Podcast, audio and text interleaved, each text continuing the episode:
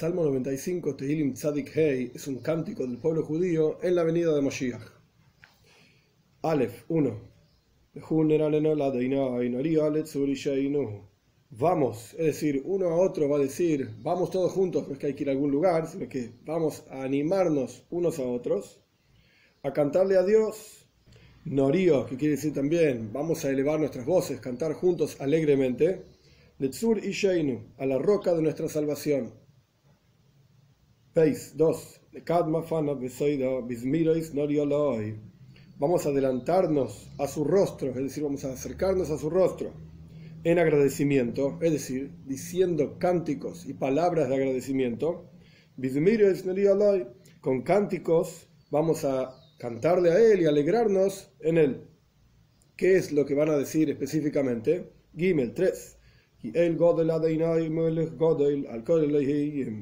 porque Dios es un Dios poderoso y es el Rey grande por sobre todos los ángeles y huestes del cielo, etc.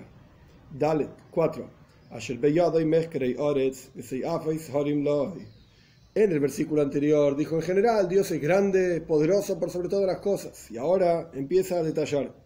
En sus manos están las cosas ocultas. Mezcre de Heiker significa examinar, revisar, que se refiere en general a las profundidades de la tierra, y en las alturas de los montes también son para él. Hey, 5.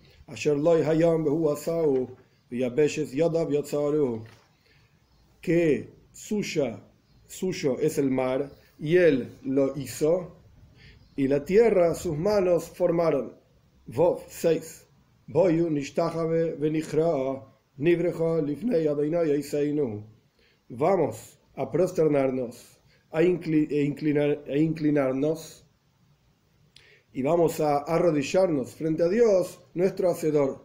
Entre paréntesis, nuestros sabios cuentan que este versículo en particular es una de las primeras cosas que dijo Adam Rishon, el primer hombre, a toda la creación, vengan, vamos todos juntos a prosternarnos, inclinarnos, arrodillarnos frente a Dios, que Él es quien nos hizo en el versículo, eso, era entre paréntesis, en el versículo aquí literalmente, Oiseinu, quien nos hizo, se refiere no a habernos hecho, sino a habernos engrandecido, habernos elevado.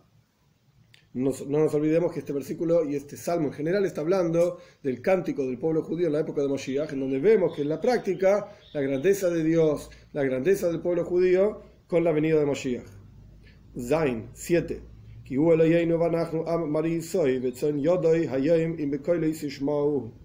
Porque Él es nuestro Señor y nosotros somos su pueblo de rebaño. Marisoy es el rebaño de Él.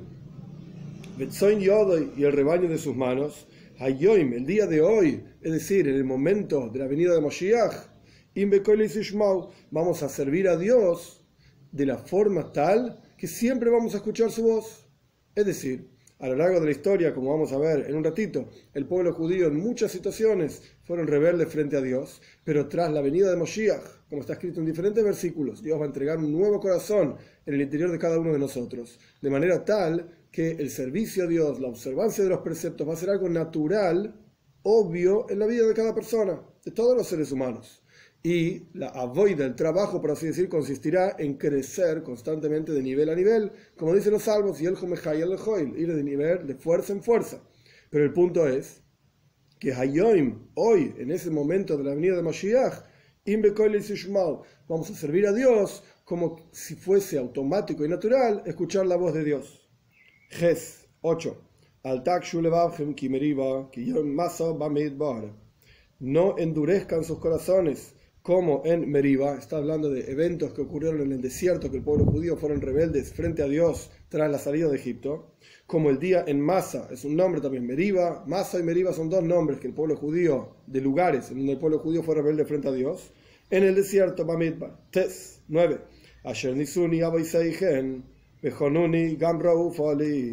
que me probaron sus padres, Bejonuni, me examinaron, probaron, y también vieron mis acciones, es decir, después de que vieron todo lo que yo hice en Mitzrayim, en Egipto, con las plagas, con la apertura del mar, con el man, el, descenso del maná en el desierto, el agua que salía del pozo de Miriam, las nubes de gloria que rodeaban al pueblo judío, Gam incluso si vieron todo lo que yo hice, Nisuni, Bejanuni, como dice el versículo, me probaron, me examinaron.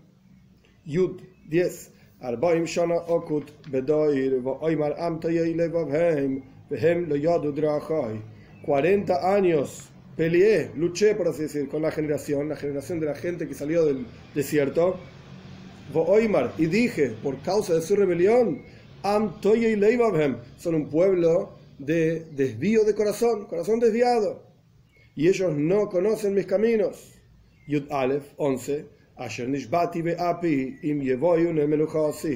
Por lo cual yo juré en mi enojo, si, o sea, el juramento es, si entrarán en mi descanso, es decir, no van a entrar en la tierra de Israel, el lugar de descanso de la presencia de Dios, en Jerusalén, en el Beis Hamikdash, etc. La Toira cuenta claramente que todos aquellos hombres entre 20 y 60 años fallecieron en el desierto y no entraron en la tierra de Israel. Salieron de Egipto, fallecieron en el desierto, no entraron en la tierra de Israel. A las mujeres no aplicó este decreto y a los hombres menores de 20 años que salieron de Egipto tampoco aplicó este decreto. Este es el salmo. sobre este salmo el Talmud tiene una historia muy interesante, justamente sobre el versículo 7, Zain,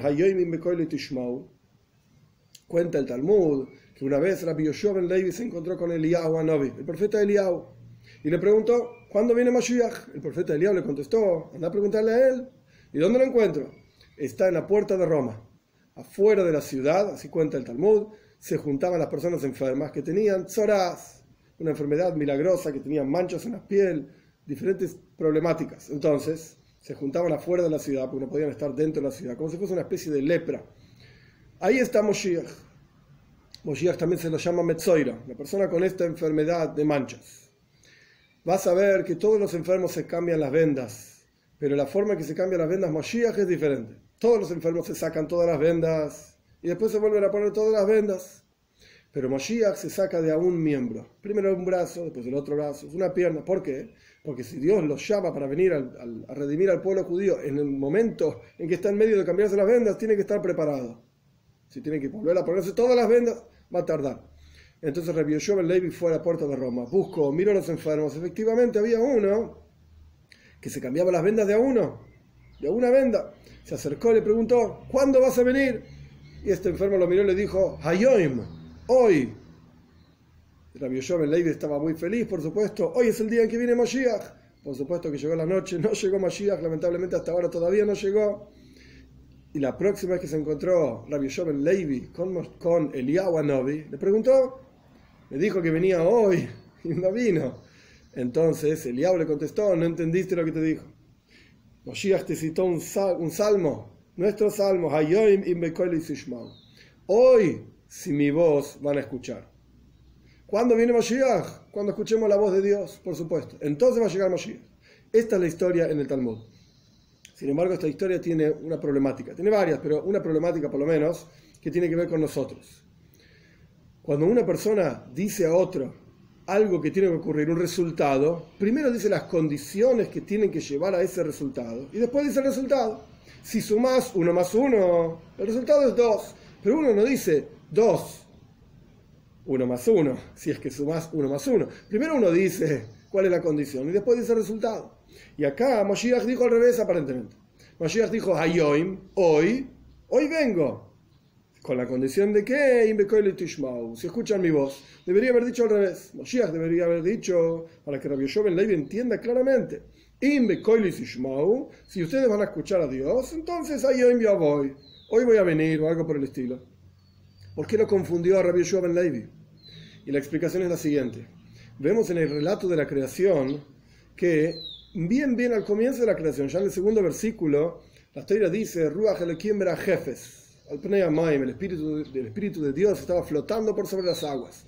Uno de los comentaristas, Turim, dice las, letras de las palabras hebreas Ruach, el jefes, el espíritu de Dios flotaba, suman exactamente igual que las letras de las palabras Zor Ruach Mashiach.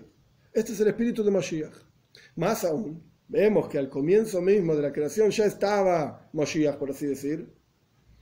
Más aún, Nuestros sabios cuentan en el Midrash que hay varias cosas que Dios pensó antes de crear el mundo, entre las cuales está Shmoy Mashiach, el nombre de Mashiach, evidentemente. Ya estaba pensando Dios, incluso antes de la creación del mundo, en Mashiach. Es el objetivo por el cual Dios crea todo el universo. La revelación de Dios, la venida de Mashiach, todo guía hacia eso.